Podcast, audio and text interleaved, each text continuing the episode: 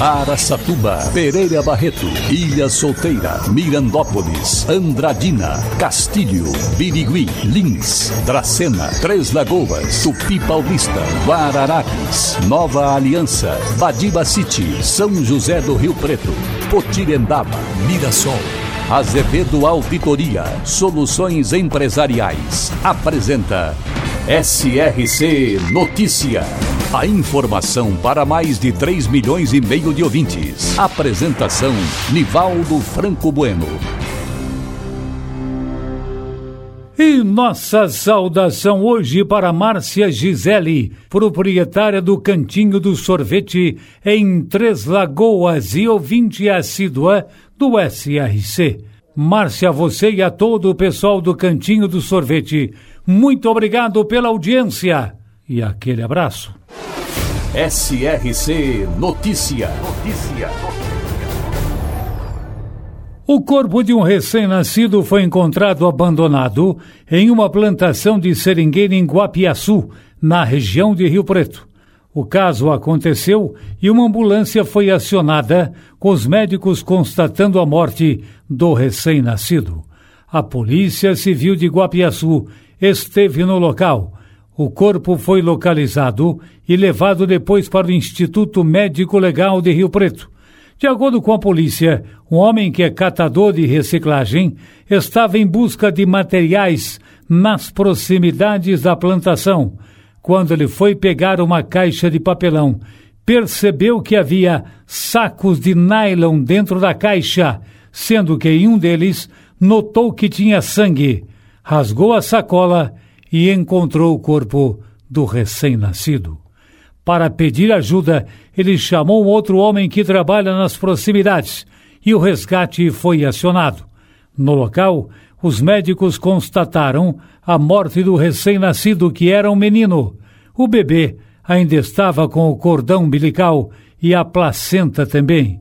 A Polícia Civil, acionada, compareceu ao local, que passou por perícia. O caso foi registrado na delegacia de Guapiaçu e agora está sendo investigado. Lamentável, o corpo de um recém-nascido encontrado em uma plantação. Paranaíba, na região de Três Lagoas. Está situada na divisa com o estado de Minas Gerais. A cidade foi fundada em 4 de julho de 1857, quando ainda a região era ocupada pelos índios. Possui hoje aproximadamente 40 mil habitantes e tem sua economia baseada no gado de corte e leiteiro, sendo a maior produtora de banana do estado. Paranaíba, também presente no SRC Notícias. E agora toda a região de Araçatuba é notícia, repórter Diego Fernandes, Clube FM. Araçatuba 96,3 e Jovem Pan 104 1,3. E desde ontem, a hidrovia Tietê Paraná passou a operar com um novo calado de apenas 2 metros e 40 centímetros. Calado é a distância vertical entre a parte inferior da quilha e a linha de flutuação da barcaça. Isso significa que as empresas que operam na hidrovia tiveram de reduzir o volume de carga, chegando a 4.300 toneladas. Num período normal, com um calado de 3 metros, o volume transportado é de 6 mil toneladas. Isso significa que desde ontem as embarcações estão navegando com apenas 72% da capacidade. Segundo Luizio Rocha, que é presidente do Sindicato dos Armadores de Navegação Fluvial do Estado de São Paulo, isso reduz a lucratividade no transporte, mas é uma forma de manter a hidrovia em operação e garantir o escoamento da produção. Ele lembrou que na suspensão da operação da hidrovia entre 2014 e 2016, o prejuízo foi superior a um bilhão de reais e houve centenas de desempregados. Diego Fernandes, SRC. Essa hidrovia teria que ter um tratamento maior por isso é que realmente a gente chama a atenção das autoridades para uma providência, porque esse fato acontece quase todo ano. Uma operação da Polícia Civil apreendeu mais de 50 mil reais em dinheiro em três cidades da Nova Alta Paulista. A ação, que levou o nome de Conexão, cumpriu dez mandados de busca e apreensão. O trabalho foi desenvolvido pela Delegacia de Investigações sobre Entorpecentes, a Dize de Tupã, após quase seis meses de investigações. Nas cidades de Dracena e Panorama e na área rural de Tupi Paulista, os policiais apreenderam também aparelhos celulares, documentos e mais de 50 mil em dinheiro. Já em Herculândia, foram localizados mais aparelhos celulares, documentos, sistema de monitoramento de câmeras e rádios comunicadores. Poxa, que estrutura, hein? Os documentos e objetos foram encaminhados à DIZI e serão analisados para continuidade das investigações. Operação da Polícia Civil apreende dinheiro em cidades da região de Dracena e Tupi Paulista. E agora Andradina é notícia. Repórter Jade de Oliveira, SRC. Após repercussão nacional de matéria veiculada pela Folha de São Paulo, onde constavam que alguns municípios teriam recebidos e aplicados lotes vencidos da vacina AstraZeneca, uma onda de insegurança tomou conta da população. De maneira preventiva e esclarecedora, a Vigilância Epidemiológica de Andradina emitiu boletim assinado pela doutora Terezinha Maria Gomes Manteiga, detalhando os lotes recebidos, data de validade e datas de aplicações, exemplificando que nenhum imunizante foi utilizado fora do prazo. Afirmação essa que foi reintegrada pelo secretário de Saúde de Andradina, Dr. João Leme, à equipe do SRC. Não, com certeza nenhuma delas foi aplicada após vencimento. Nós somos bem criteriosos, temos uma atenção muito especial, respeitamos muito a bula do fabricante e o data do vencimento. A gente quer garantir o quê? Uma boa vacinação, com tranquilidade, uma vacina segura e eficaz. Então não houve isso em Andradina. Uma vez que isso foi levado a público pela Folha de São Paulo, foram revistos todos os lotes aqui e nós aplicamos essas vacinas no momento certo. Se houve algum problema em alguma região, não é a região de Andradina, com certeza absoluta.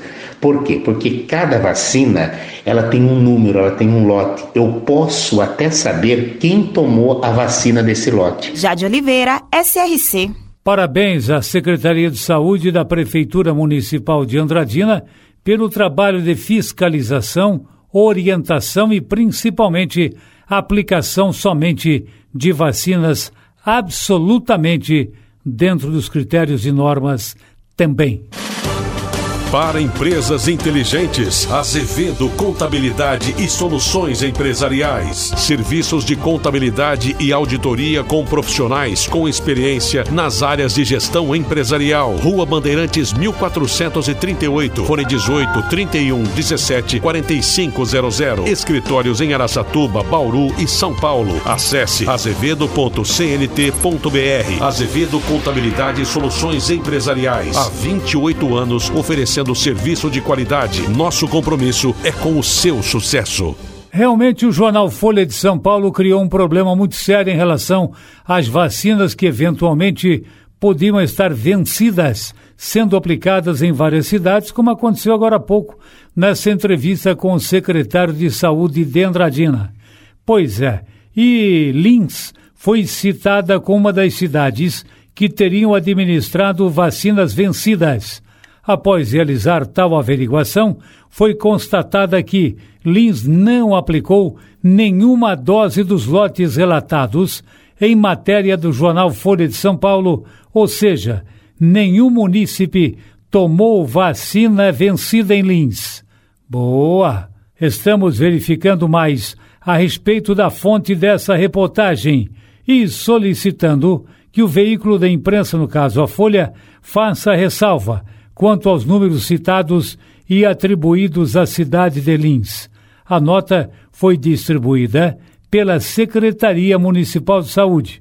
Segundo as informações, 26 mil doses vencidas da AstraZeneca foram aplicadas em diversos postos de saúde do país, o que compromete a sua proteção contra a Covid-19.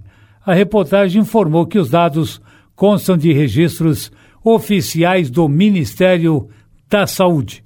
Em Lins, isso não aconteceu, segundo o secretário de Saúde. Boa notícia. E agora Três Lagoas é notícia, repórter Mariane Martins, Cidade FM 102,9 e Jovem Pan FM de Três Lagoas 104,5. Foram encontradas nesta semana 10 sepulturas na região do Piaba, na zona rural de Três Lagoas. O prefeito Ângelo Guerreiro e o secretário municipal de Desenvolvimento Econômico, Toniel Fernandes, faziam uma visita na região em busca de peças e objetos da antiga noroeste do Brasil, para incrementar o vagão-trem que brevemente será inaugurado na cidade, atrelado à locomotiva Maria Fumaça. No local funcionava a estação Piaba, que entrou em operação no ano de 1943. Naquela época, a região do Piaba era cortada pela estrada de ferro e a estação era o principal entreposto. Porém, decorridas décadas, a malha ferroviária foi abandonada e em algumas localidades o mato e a vegetação tomaram conta do local. Foi por conta dessa situação que o prefeito adentrou na mata em busca de peças e objetos. E para sua surpresa, ele encontrou um cemitério abandonado. Ao se aproximar, ele viu 10 sepulturas, provavelmente onde foram enterrados antigos moradores daquela localidade. Um dos túmulos despertou a atenção do prefeito Ângelo Guerreiro Guerreiro. A data é 12 de 12 de 1935, há 86 anos.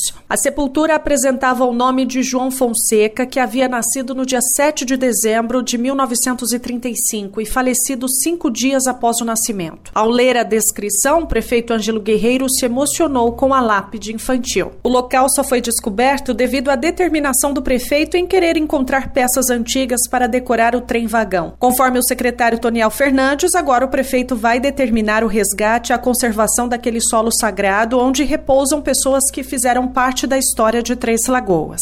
Mariane Martins, SRC. E realmente mais um apelo que a gente faz é a São Pedro. A nossa audiência no céu acho que anda mais ou menos, porque está faltando muita chuva em nossa região. Então, pessoal, abre a torneira um pouquinho aí. Não precisa tempestade nem temporal, apenas a chuva normal para que possamos sobreviver. Não é problema só na Grande São Paulo, não. Todo o interior, o Bolsão Sul Mato Grossense e o Noroeste Paulista estão apresentando muitas dificuldades porque há muitas, muitas semanas não chove por aqui. Nivaldo Franco Bueno, SRC. Azevedo Auditoria Soluções Empresariais apresentou SRC Notícia.